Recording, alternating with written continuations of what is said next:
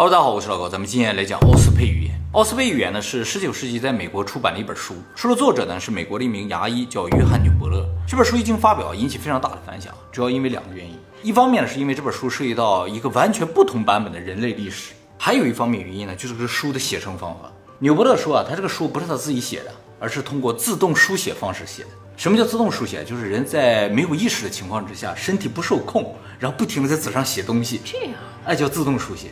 写这个内容自己是不知道的，然后手就在不停的写，究竟谁在写不知道。考试可以这样就好。对对对，其实有很多有名的书，就是尤其是寓言，都是这种自动书写写出来的。是吗？就是写这个人，他根本就不知道自己在写，或者是写了什么。等写完了之后，才发现哦，这讲了一些未来的事情，而且这些事情在不断的发生。你在录视频的时候是自动录的吗？对我这属于自动讲故事。这个自动书写呢，也不全是写的，也有打字的。他这个就不是写的，是打字的。其实我们以前曾经介绍过一个类似的情况，就是孟兆国事件。哦，哎，就是中国有一个农民，他看到了 UFO，然后好像触电了，躺在地上，送到医院之后呢，他在纸上写了几个字母，哎，这就属于一种自动书写。像自动书写这些案例啊，各个国家都有。以后呢，我们有机会都介绍给大家。那么咱们今天介绍这个美国牙医写的自动书记啊，有一个特点啊，是一般自动书记没有的，就是它这个量太大了，大到什么程度啊？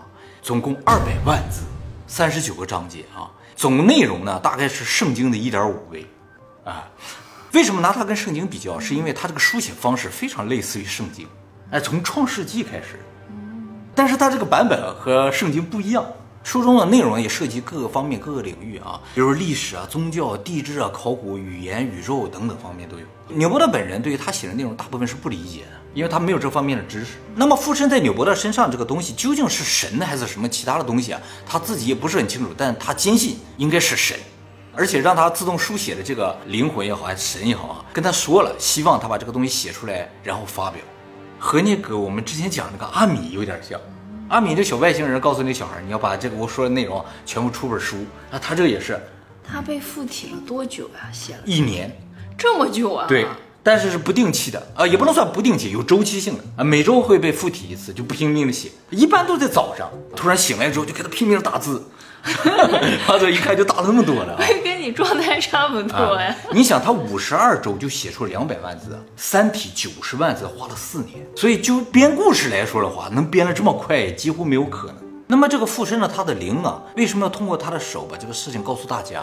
这个是不知道的，那个灵也没有说。但是有个事情是确实的，就是这个叫纽伯勒的人啊，从小就能够感受到一些我们普通人感受不到的东西。哎，就老有一个声音跟他说话。他是一八二八年出生在美国的，他的父亲呢是一个英国人啊，很有学识，曾经就读于威廉玛丽学院啊，这是美国第二古老的大学，仅次于哈佛。他父亲大学毕业之后呢，就在当地的学校当校长。他的叔叔呢是一家医院的院长，就是全家都是非常优秀的人。他的父亲呢对于纽伯勒非常的严厉啊，就是因为他能够听到这些声音，他父亲是完全不相信的。他一跟他父亲说我听到什么声音，他父亲就会鞭打他，真的用鞭子抽。就是让他绝对不可以再说你听到什么声音。如果你跟外边人说你听到什么声音，对他自己的家族是有影响的。他是一个科学研究者啊，不能。科学研究者信这些的不是很多吗？他们不都信上帝吗？他信上帝归信上帝，但是大主教听见没有问题，你不能说你听见。由于他父亲每次都打他，而且打得很重啊，所以他在很小的时候就封印了自己这个能力，就是听见他也不说了，跟谁也不说了啊。不过这个人啊，学习一直非常好，大学考进了医学院，毕业之后呢，就到他叔叔的医院当了一名医生。而且这个人啊，运气特别好，可能跟他能听到什么声音有关系啊？怎么回事呢？就是他当医生后不久啊，美国开始流行这个淘金潮啊，都上加州去淘金。他二十几岁啊，年纪轻轻啊，也想去淘金，但是啊，就听人说啊，绝大部分去了都不可能淘到金，是吧？金在地底下，你也不知道在哪，你就不停挖，挖到了就算你运气，挖不到就没有。大部分人是挖不到的。他就自己去，结果他去一挖就挖着，挖出金矿了。金矿，金矿一下就发达了。发达之后呢，他还办了一个小公司一样，组织一堆人啊，上澳大利亚去挖。挖什么？金子，而且呢是定点挖金，就说就在这挖，一挖又挖到金矿了。这个人变得超级富有，就在二十几岁就变得特别富了。然后呢，开始环游世界。那他这么神，他爸不鞭打他了？他爸和他的关系一直就非常的不好，他就环游世界啊，他爸就给他叫回来了，说环游什么世界，赶紧给我回来当医生。他就回去了。那个时候他三十岁了，还要再当医生。他特别怕他爸。回去之后呢，就开了家医院，然后结了婚，继续当医生啊。本来以为就这么样平凡过完一辈子就完了，但是有一天啊，他爸跟他说了个事儿啊，让他的人生发生了转变。他爸就是突然间开始相信有灵啊、有魂这些东西了。为什么？就是他妈死了。他妈死了之后呢，他爸有一天突然听到他妈跟他说话。从那个时候开始，他爸开始相信啊，真的有灵魂的存在，就跟他去商量这个事儿。然后他就跟他爸讲说啊，真的有啊，可能有。那他听不见他妈妈说话吗？他听不到，他就总能听到一个人说。啊，哎，他觉得那个人就应该是个神或者是个什么东西啊。他爸既然对他产生理解之后啊，他就放开了，开始研究这个事情了啊。他有钱呢，他就到美国各地去找这个通灵师，他就问这些人怎么能够通灵，怎么能和这个灵魂啊很好的交流。我只能听到他的声音，我不能问问题。这个通灵师就跟他说啊，其实原则上你就是不能问问题的。你能做的事情啊，最高境界的，也就是让他附身到你身上，然后把他想要表达的意思啊，全都通过你的手表达出来，叫自动书记或者自动书写。这是我们通灵师最高境界，就这样。他说：“哎呦，这个好，怎么才能自动书记呢？”那些通灵师就跟他说啊，自动书记得有特殊体质的人才能，不是谁都能。不过这个啊是可以通过后天培养出来的，有几个要求啊。第一个呢，就是保持身体的清洁，每天至少洗两次澡，不能有欲望。生活规律不能吃肉，基本上就跟和尚是一样的。这样生活持续几年之后，你的身体就渐渐的变成灵媒体质，你就会成为灵媒，灵魂啊就特别容易寄生到这样的身体上。所以小孩子偶尔会接受到这种灵，对对，他们能够看到或者感受到，比较纯净。纯净。长大就不行，长大就不行了啊，就有各种各样的想法就不行了。这个纽伯勒由于生活非常好嘛，他当时三十几岁嘛，他的体重呢就高达一百一十公斤。但是为了成为灵媒啊，他改变了自己生活方式啊，禁欲、规律生活，而且不吃肉了，只吃菜，成为这个素食主义者。最后呢，他用了六年的时间，体重降到了八十一公斤。他游历美国各地寻找灵媒啊，用了十五年的时间。然后他开始改造自己身体，用了六年嘛。最终呢，是在一八八一年，也就是他五十三岁的时候，有一天他早上醒来的时候，突然间听到一个声音跟他说：“说你去买一台打字机。”在那个时候啊，打字机属于特别高档的、特别少见的东西，刚刚出来。他有钱啊，他就买了台打字机。从那之后，这个灵就每周会有一天早上附身到他他身上，他就开始不停的打字啊，就形成这本书。这本书号称是人类历史上第一个用打字机打出来的书。因为什么？内容太大了，不用打字机根本写不完，你要写会累死。而且这个灵跟他说啊，在打的这个过程中，这一年打的内容他是不能看的，就是打打停了，停了你就可以看嘛。他说这个内容你不要看，打完的时候我会让你看的。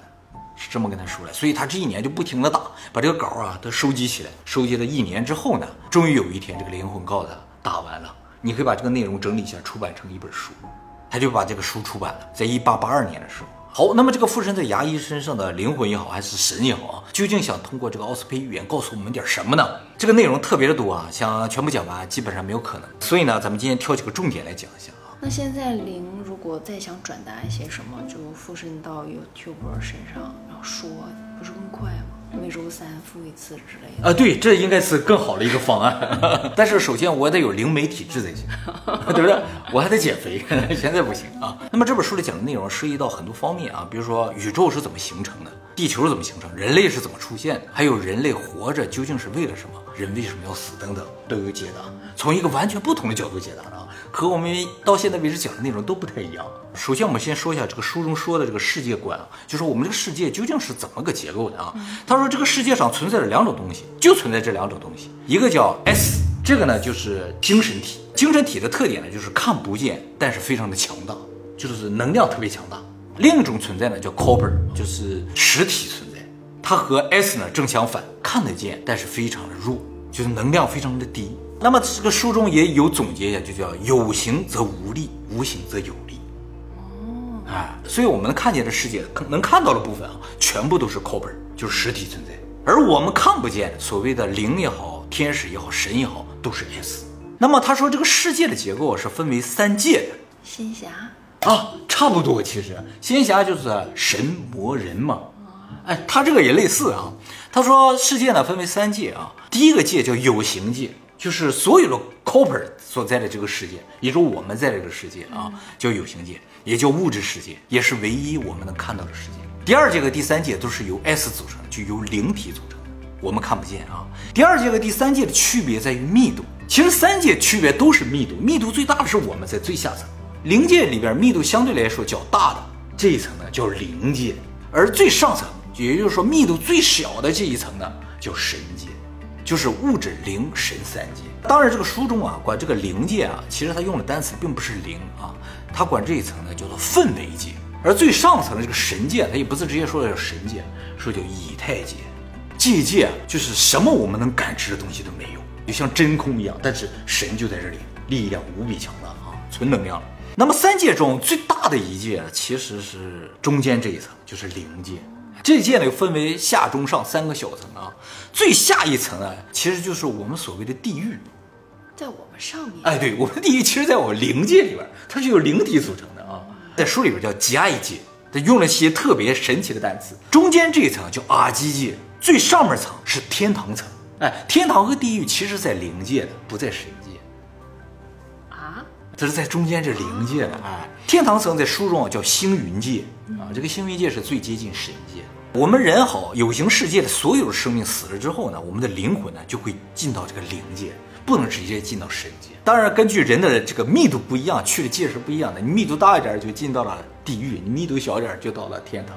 事实上，人呢其实不应该存在于这个物质世界当中。一会儿我会讲，我们是灵界的，那就物质世界是没有灵的，灵就是在灵界，物质就是在物质世界，哎，是井水不犯河水，大家互相之间也去不了，哎，物质也进不了就精神世界，精神世界的东西也进不到物质世界，但是呢，咱们就进来了，为什么要进来呢？就是人为什么要在这个世界上活的原因啊，是这样的，就是在这个三界当中有个最高的神啊，叫加贺夫。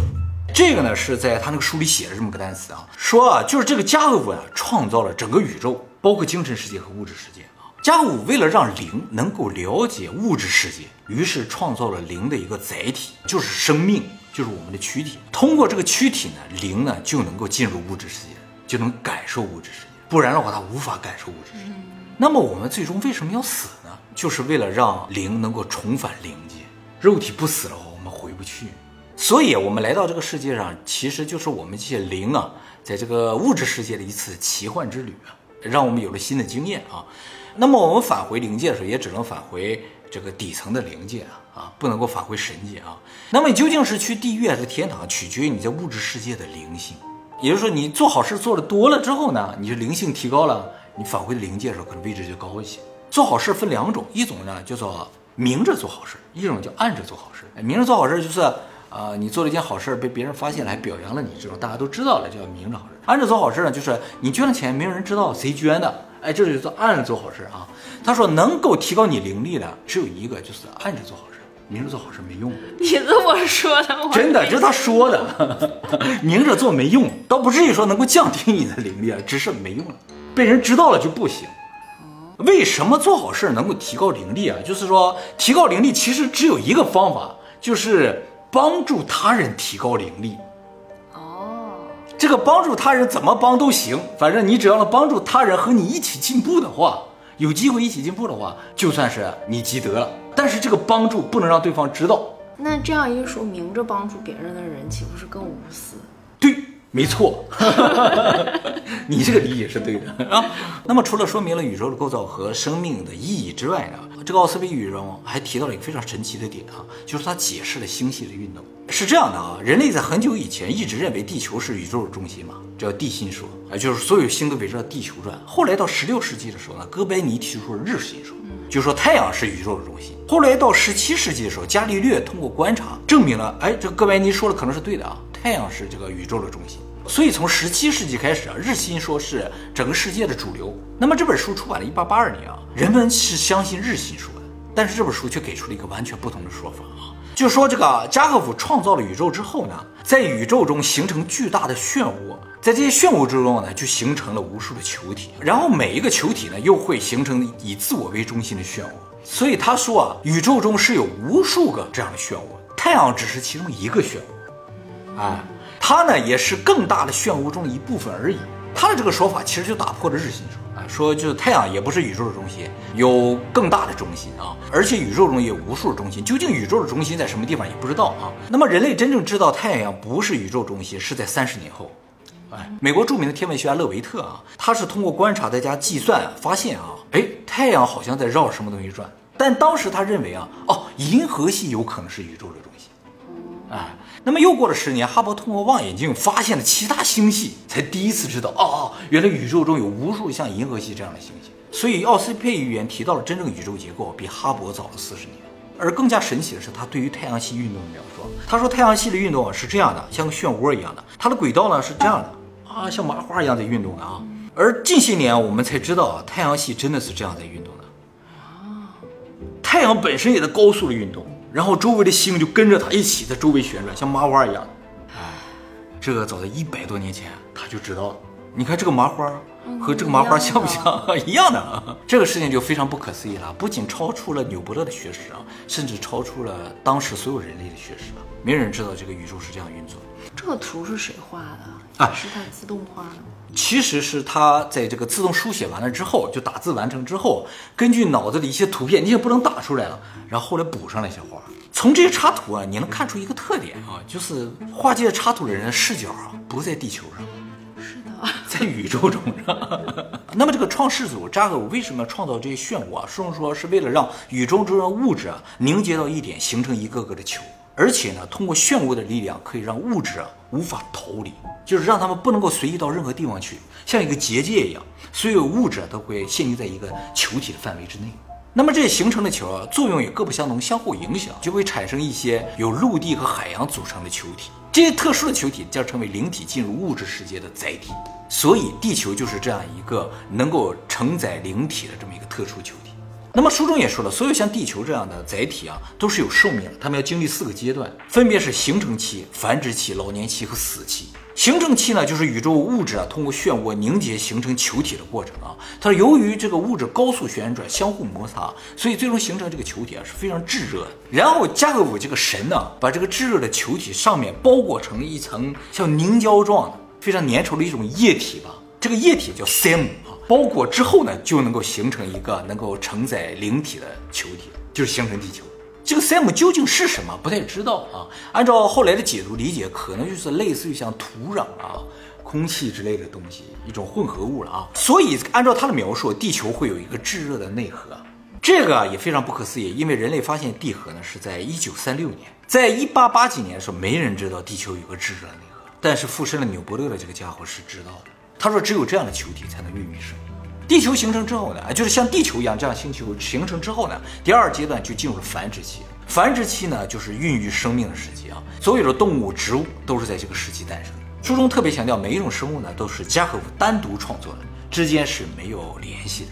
所以呢，生物之间并不是进化的关系。也确实啊，我们目前也没有发现生物之间这个进化的过程的这种证据，只是感觉有些生物之间是比较像的啊。这个书呢说了，所有的生物呢，所有的物种都是加和夫单独设定的，像 NFT 一样啊，对对对对，像 NFT 一样，看着也很像，但大家又都不一样。那么繁殖期结束之后呢，地球将进入老年期，在老年期呢，所有的生物呢就渐渐的不再具有繁殖能力，所有的生命呢就会渐渐的死去，最后进入死期呢，就是所有活着的生命呢完全死掉之后，地球完全回归物质世界，这就完成了这个整个生命周期。那他还要派下一波人来体验物质生活吗？地球进入死期了，地球就不可以了，继续造新的星球才可以。那么人类呢，就是在繁殖期诞生的啊。大家注意啊，书中说了，生命本身是没有灵的，就是你看看猫猫狗狗啊，里边是没有灵的。这个地球上唯有一种生物有灵，就是人。嗯，所以人是神，经过各种各样的设计，最终设计出来一个比较完美，他认为作为灵的载体很合适的这么一个生命。感觉有的动物有灵呀。嗯，他说没有，很通人性啊。他说灵和普通的生命最大的区别是什么？有灵的生物能够学习，有创造和管理万物的能力。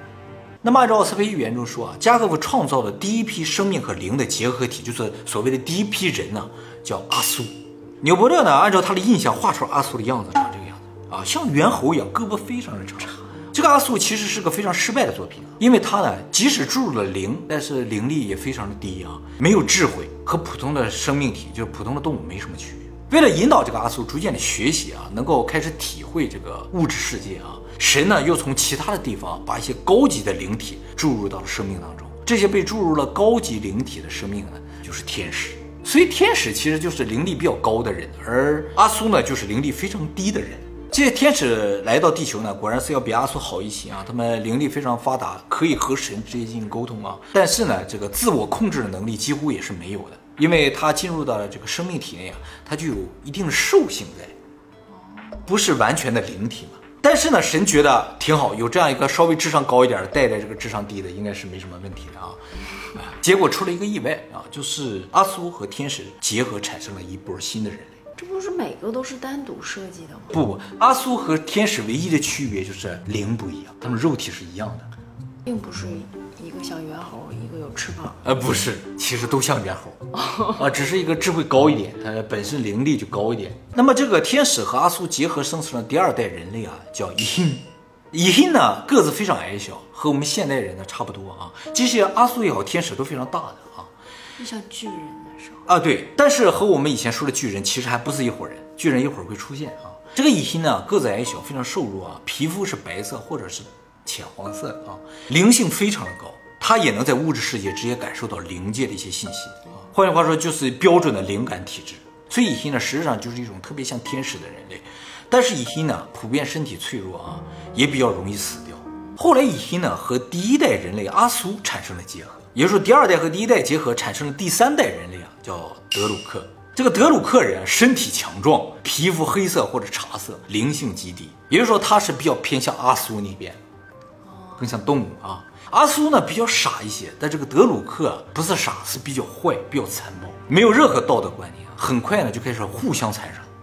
那他也是比较高大的吗？他非常高大，像阿苏吗？就像巨人，像巨人一样啊，残暴的巨人后来这个第三代德鲁克和第一代阿苏又产生结合。为什么都去和阿苏结合，而不去和天使结合呢？天使其实它只是用来引导第一代阿苏的，很快天使就没了。天使没了之后呢，这个德鲁克呢就和第一代阿苏产生结合，产生了第四代叫雅克人。雅克人非常的巨大啊，但是呢不能两足行走，四足行走，非常的傻，基本上不能算是人，而是个动物啊。第四代雅克人大概是七万年前产生的啊，而第四代人产生后不久啊，这个第一代阿苏就灭绝了。接下来呢，第三代德鲁克人就是又大又威猛又残暴的一个德鲁克人，和第二代伊辛结合了，又瘦弱又小，灵力很高了，结合产生了第五代叫伊环人。伊环人皮肤是红色的，外貌比较像第二代的伊辛，身高呢比伊辛要高不到两倍，身体强壮，智力也比较高，但是灵力不高。智力和灵力不一样，智力就是它是一个比较聪明的动物，但灵力就是能够和神进行交互的这种能力。哎，那我们不就是灵力不高？对，灵力不高。其实咱们更接近乙欢，为什么我们接近乙欢呢？一会儿我会提到啊。神到这第五代为止啊，一直都特别中意这第二代乙辛，因为这是唯一可以和他进行精神交流的这么一代。但是第二代乙辛啊，身体特别弱嘛，于是啊，神命第五代乙欢保护乙辛，乙欢也是很强壮的嘛。为什么要保护乙辛呢？是因为第三代德鲁克特别的残暴嘛，是吧？还有第四代的雅克，简直就是怪兽一般，他们经常会袭击乙辛。把他们作为食物，呃而且乙辛呢又没有自保能力啊，所以神就让第五代乙欢也特别强大的这伙人呢，而且很聪明嘛，来对抗第三代德鲁克和第四代的这个雅克啊。于是第五代和第三、第四代的邻居就发生了战争。第五代的乙欢中啊，有不少是半兽人，啊，就是埃及壁画上那些。双方的战争啊，越打规模越大啊，神都看不下去，于是命双方休战。但是很遗憾的是，命令啊只有乙心能够听到。哦，啊，其他的这些人听不到的啊，所以战争最终是没有能够停止的。第五代不是能听到？第五代也听不到，他灵性很低啊，很聪明，嗯，那神怎么命第五代保护？让这个乙心去控制了第五代啊，所以乙心这边是可以让第五代停战的，但那边不停啊，这没法停啊，那乙辛为什么不能控制第三代和？因为那些智力太低，跟他说不了道理，你知道，他们就是野兽，他们来攻击你，他们要把你当做食物，你跟他说没有用的啊。于是神在四万两千年前的时候决定离开地球。他不管了。啊，不是不管了，其实他是要通过自己的离开呢，灭绝德鲁克和雅克人。为什么他离开就可以灭绝啊？是因为啊，神在离开之前啊，让乙辛准备粮食，乙辛放大洪水了。没有，乙辛准备了大量粮食，神就离开了。神一走啊，世界上的所有的植物开始凋零，没有了植物就没有了食草动物，这些第三代、第四代就没东西吃了。但是第三代、第四代他们会吃乙辛啊。他们来攻击乙辛，他们有一环来保护嘛。这个第三代、第四代没有东西吃，就开始互相吃，所以数量就变得越来越少。在神返回的时候，第四代雅克就是那个怪兽啊，还有第五代乙环都灭绝了。乙环都灭绝了，啊，对，就是好的地方都灭绝了，所以半兽人啊就在那个时候灭绝的。他们是因为没有吃的灭绝的，而活下来呢，就是粮食储备非常丰富的伊辛，还有就是什么都能吃的第三代德鲁克，他还在，他还在，但是他的数量已经非常少了，他们也没有能力继续攻击这个伊辛了。而伊辛呢，由于神的保护，得以迅速的发展，在世界各地建立了很多的城市。但是随着伊辛的发展，就到了大概三万年前的时候啊，出现了一个大问题，就是由于乙辛啊，他这个灵力越来越高，乙辛失去了生育的能力，就是他们变得渐渐变成灵体了，就没有繁殖的能力，就完全脱离了动物属性或者说生命属性。为了让乙辛能够存活下来，神呢让乙辛和身体更为强大的、生命力更为顽强的德鲁克繁衍了一次。他希望能够繁衍出除了乙环之外的东西。还是乙辛和德鲁克的话，也有可能繁衍出其他东西。神觉得有可能，但是不管怎么繁衍，都还原出乙环，啊，就是灵力不太高，但身体很好。就是说，在这个时候又出现了第五代的乙环，而乙环诞生了之后呢，逐渐的强大起来，又和这个第三代的德鲁克打起来，啊，就是他们都是十分残暴的，只要灵性低啊，就变得残暴，有动物属性。而这一次的乙环的数量比较少，因为是后来繁殖出来的嘛，所以呢，德鲁克取得了巨大的优势，不断的消灭乙环的同时呢，开始消灭乙辛。那么乙辛的数量越来越少了，神觉得不行，他要救乙辛。而当时所有的德鲁克呢，生活在同一个地方，就是一片大陆上面，叫潘。哎，这我们就要说一下啊，呃，这个书里边说了，地球上一开始呢是一片大陆的，这个大陆呢周围都是海洋。后来由于地球的旋转嘛，这个尤其自转轴啊，它的晃动啊，这一片大陆呢变成了五片大陆，分散到了地球各处啊。这五片大陆呢和我们现在地球上的五片大陆稍微有点不一样，分别是亚洲、欧洲、非洲、美洲，还有一个大陆呢不是澳大利亚，而是盘。在他的书上啊，澳大利亚只是个岛，而盘才是一个大陆，在太平洋上面，这是美国，大呢，特别大。那这个盘是母大陆吗？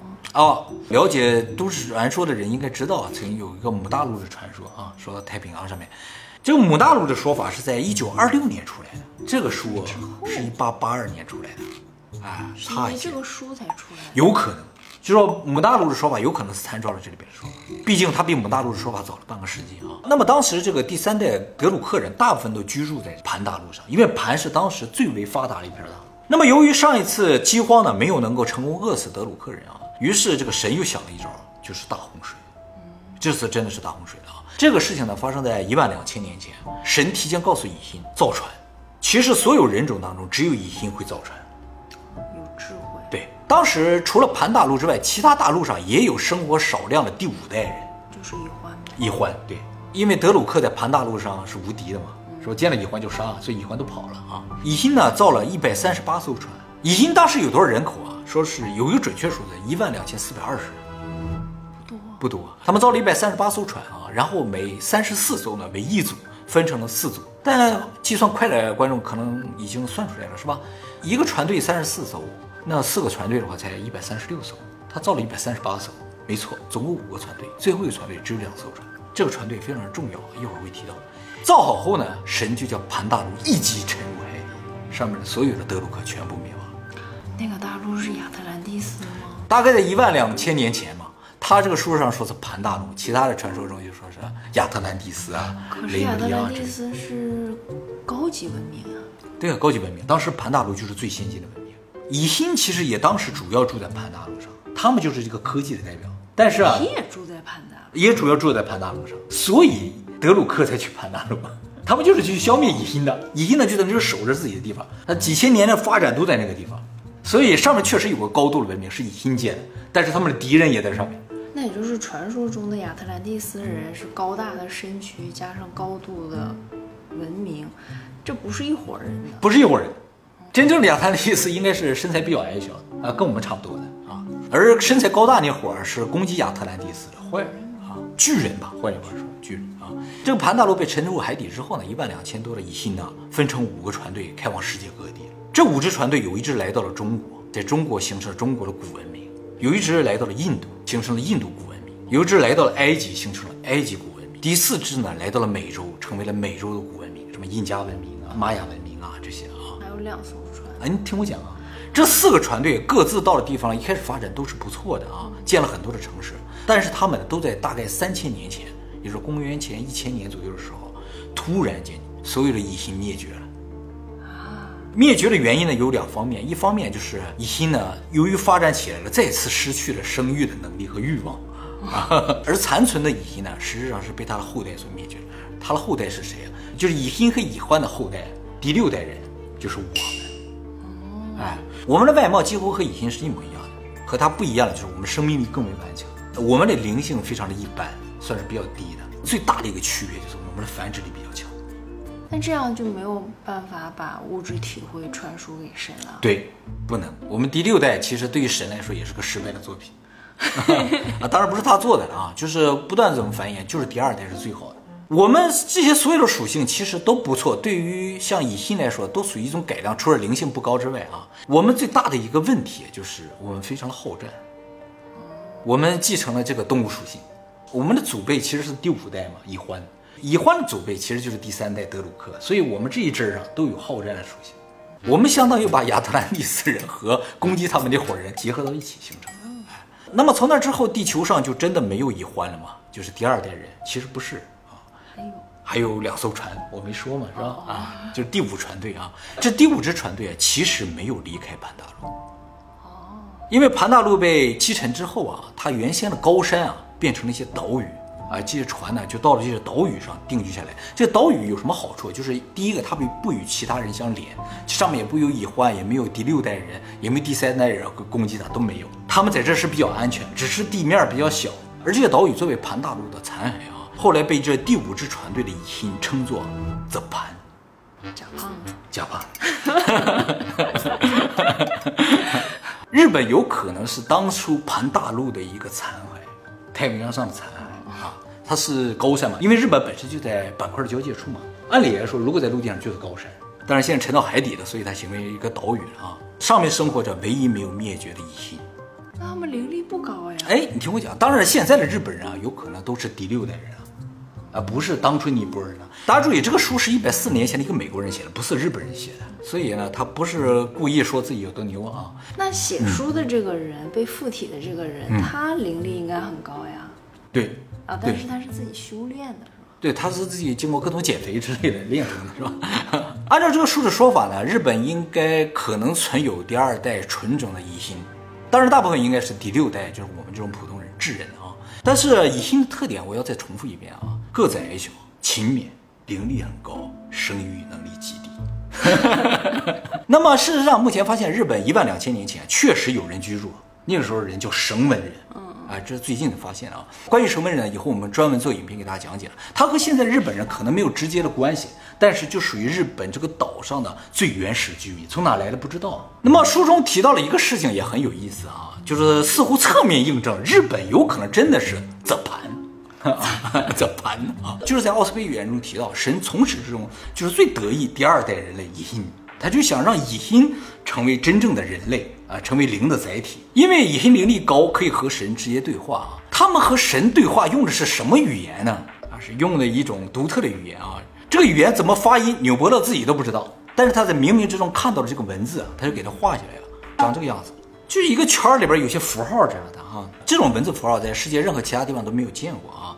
但是很奇怪的是，有日本人发现了这个文字啊。发现这个文字的人啊，叫尤崎高月啊，是日本的一个物理学家，也是电气工程师啊。他生于一八九九年，一九七四年离世的啊。他经历过一战，还参加过二战。战争结束之后呢，他在日本兵库县的一家制药厂工作，作为一个电气工程师，研究药物和化学方面的啊。那么在一九四九年，就是战争刚刚结束的时候，他有一次研究一个课题，就是植物生长与大地电流之间的关系。就是地球物理学和植物生长之间的关系啊，他就测定大地电流了，他就去了一个叫金鸟山的地方。金鸟山就在神户的附近啊。其实这座山挺神的，它和日本古代的一个传说中存在的阴阳师有关。嗯，哎，这个阴阳师呢叫做道魔法师。这个道魔法师啊，就是阴阳师里边大反派，坏的。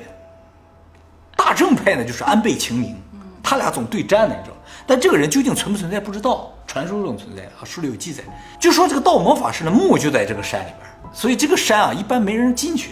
他也觉得这个地方没有人类居住，挺好的，就没有干扰嘛，就到这个山里去测定大地电流啊，拿些仪器进去了。进去之后啊，在山里边走走就有点迷路了，碰到一猎人。这个猎人说：“你为什么要进到这个山里？不要进来，你进来会打扰这里边的所有的生灵。”然后他就收起他的这个装备啊，他也害怕呀，他都迷路了，他就准备往山下走。这个猎人就突然跟他说：“其实啊，我是这个山上啊一个神社的住持的孩子，我就住在这个山上。我们家有一个好东西，我带你去看一看。”他反正也不认识路嘛，到时也在这个猎人给他引回到家，他就跟这个猎人上山了啊，左拐右拐的，各种根本就不是路的地方上去了。哎，果然有个神社，这个神社的名字啊叫卡塔卡姆纳神社。片假名的神社啊，对对对，没怎么见过是吧？这个猎人跟他说啊，他叫平十字，也非常少见的一个名字啊。进到这个神社之后，这个平十字啊，也是这个猎人拿出一个卷轴来说，这就是我们这个镇社之宝。我们家祖祖辈辈就在这个山里，就是为了守护这个卷轴。他把这个卷轴打开，这个油漆看了一下啊，这个卷轴上就画了一圈一圈就这种文字。平十字跟他说啊，说这文字代表什么意思，他也不知道啊。这是他家祖传的宝物。上面的文字呢，祖上说叫做八进化美金文字，属于神代文字的一种啊。据他说，这个卷轴至今已经至少一万年了。上面的文字呢，也应该是一万年前的。这一圈一圈的是什么？每一圈都是一首诗。说当时啊是唱出来的，究竟怎么唱，他们也不知道了啊。凭识字说，里边的内容呢，应该涉及到宇宙、科学、哲学、材料学、农业、制造、医学、历史方面的内容。这么多啊？对，就就这些。对。他说：“这每一个文字啊，是几维文字，他们都不知道啊，怎么去解读？说不是不是里边每个横的每个竖、每个角度啊都有意思，不知道。平时字只知道这个卷轴呢叫做卡塔卡姆纳卷轴，卡塔卡姆纳什么意思他也不知道。后来这个尤其啊，他是科学家啊，他看到这些符号，觉得里边好像有点什么逻辑关系，不是乱写的，他就把这个东西誊写下来，八十首诗全部抄下来了。抄下来之后说，我回去研究一下，他就带走了。八十首诗怎么看出来的？”一圈一圈圈就是一首诗，总共八十个啊，不是就这三个，不是就这三，八十个老多了啊！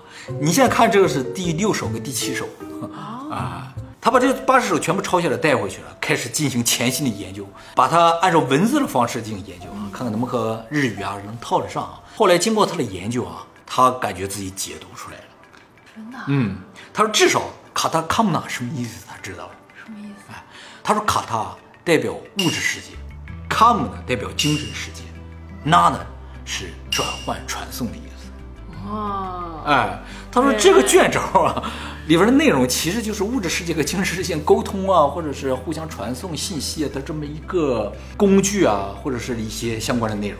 嗯，就是说你体会物质怎么向神报告的这么一个东西啊，对，传输信息啊，或者是怎么能接触到这个世界啊的一些方法之类的。后来他就把他研究的一部分成果公开了。公开之后呢，受到了学界的强烈质疑啊。为什么呢？就是因为他再回去找那个神社找不到了，啊，没了，他也不记得路，因为根本就没有路。哦，好多人上那个山上找，再也没找到了啊，也没有人听说这个山上有一个卡塔卡姆纳神社，找不到了。他就是由他手上抄写的这八十份这个东西。有人怀疑呢，这是他自己创作的一种东西，但他坚称不是，就是那个叫平石寺人给的。他后半生都在研究这个书的内容啊，不知道他研究到什么程度了。但是学界是不承认的啊，认为一个科学研究者怎么可能去研究这个东西？疯了，疯了是吧？还拿出一些字，明明自己画的嘛？是吧？啊，非说是神代文字啊。他有给他附上一些假名啊，告诉这个解读的方向啊，去读它啊。这是他自己附上。对，读起来啊，确实有点像经文一样，或者是那种感觉啊。但是不是真这么读，不知道。他又想去那个寺院 去问一问，看他解读的对不对，结果寺院没了，有这么一个神奇的事情。这个呢，就是奥斯培语言，这么有名啊，怎么之前不知道？哎，这个书啊，在欧美世界很早以前就很有名。其实啊，这个写书的叫纽伯勒这个人啊，后来知道他是光明会的啊，而且是光明会非常高等级的一个人物，因为他特别有钱，有钱，他达到了三十三级，光明会最高级别就是三十三。他是三十三级，所以他可能是知道点什么吧。光明会到底是看钱还是看学识啊？都看，就是把这个世界上最有能力、有影响力的一帮人凑在一起。他这个书出版了之后啊，引起很大的反响，但是在日本现在几乎没有人知道。就是日本战败了之后，这个书被作为禁书啊，不允许在日本就流行流传。其实日本神话像古世纪啊，也都是不允许印刷和出版的。为什么呢？因为像日本的神话里边都说了，日本人是神的子民，不是每个国家都说是神的。对，但是战败国不允许让你知道你是神的子民，不可以。战败国不允许再吹了。对，战败国不可以吹了。你如果告诉他他们是 zap 盘，是吧？他们觉得啊，我们是银的后代，觉得自己不一样，那就不行。得告诉他们，你们其实都是第六代，跟我们都一样，没什么区别，是吧？啊，所以这本书啊，其实在日本属于禁书，哎，禁书。属于禁书，但是是个美国人写的。啊，对了，五色人啊，是这样的，这本书里提到了就几代几代人嘛，除了第六代之外，前五代人啊，那五种肤色的，每一代人呃，肤色都不太一样的。啊，他提到这五种颜色就是黑白黄赤茶五种颜色。其实这和日本的一个传说也对上了。日本有古书也是禁书，叫竹内文书，这个在日本发现的。就竹内文书以后我们会讲，里面也提到了说世界曾经存在五色人。咱们现在说人类的皮肤大概是四种颜色：黑白黄棕。不过竹内文书里提到这五色啊比较神奇，没有红色，有蓝色。蓝色蓝色的人，他们叫青色人啊。这个以后我们有时间再给大家讲。阿凡达。阿凡达。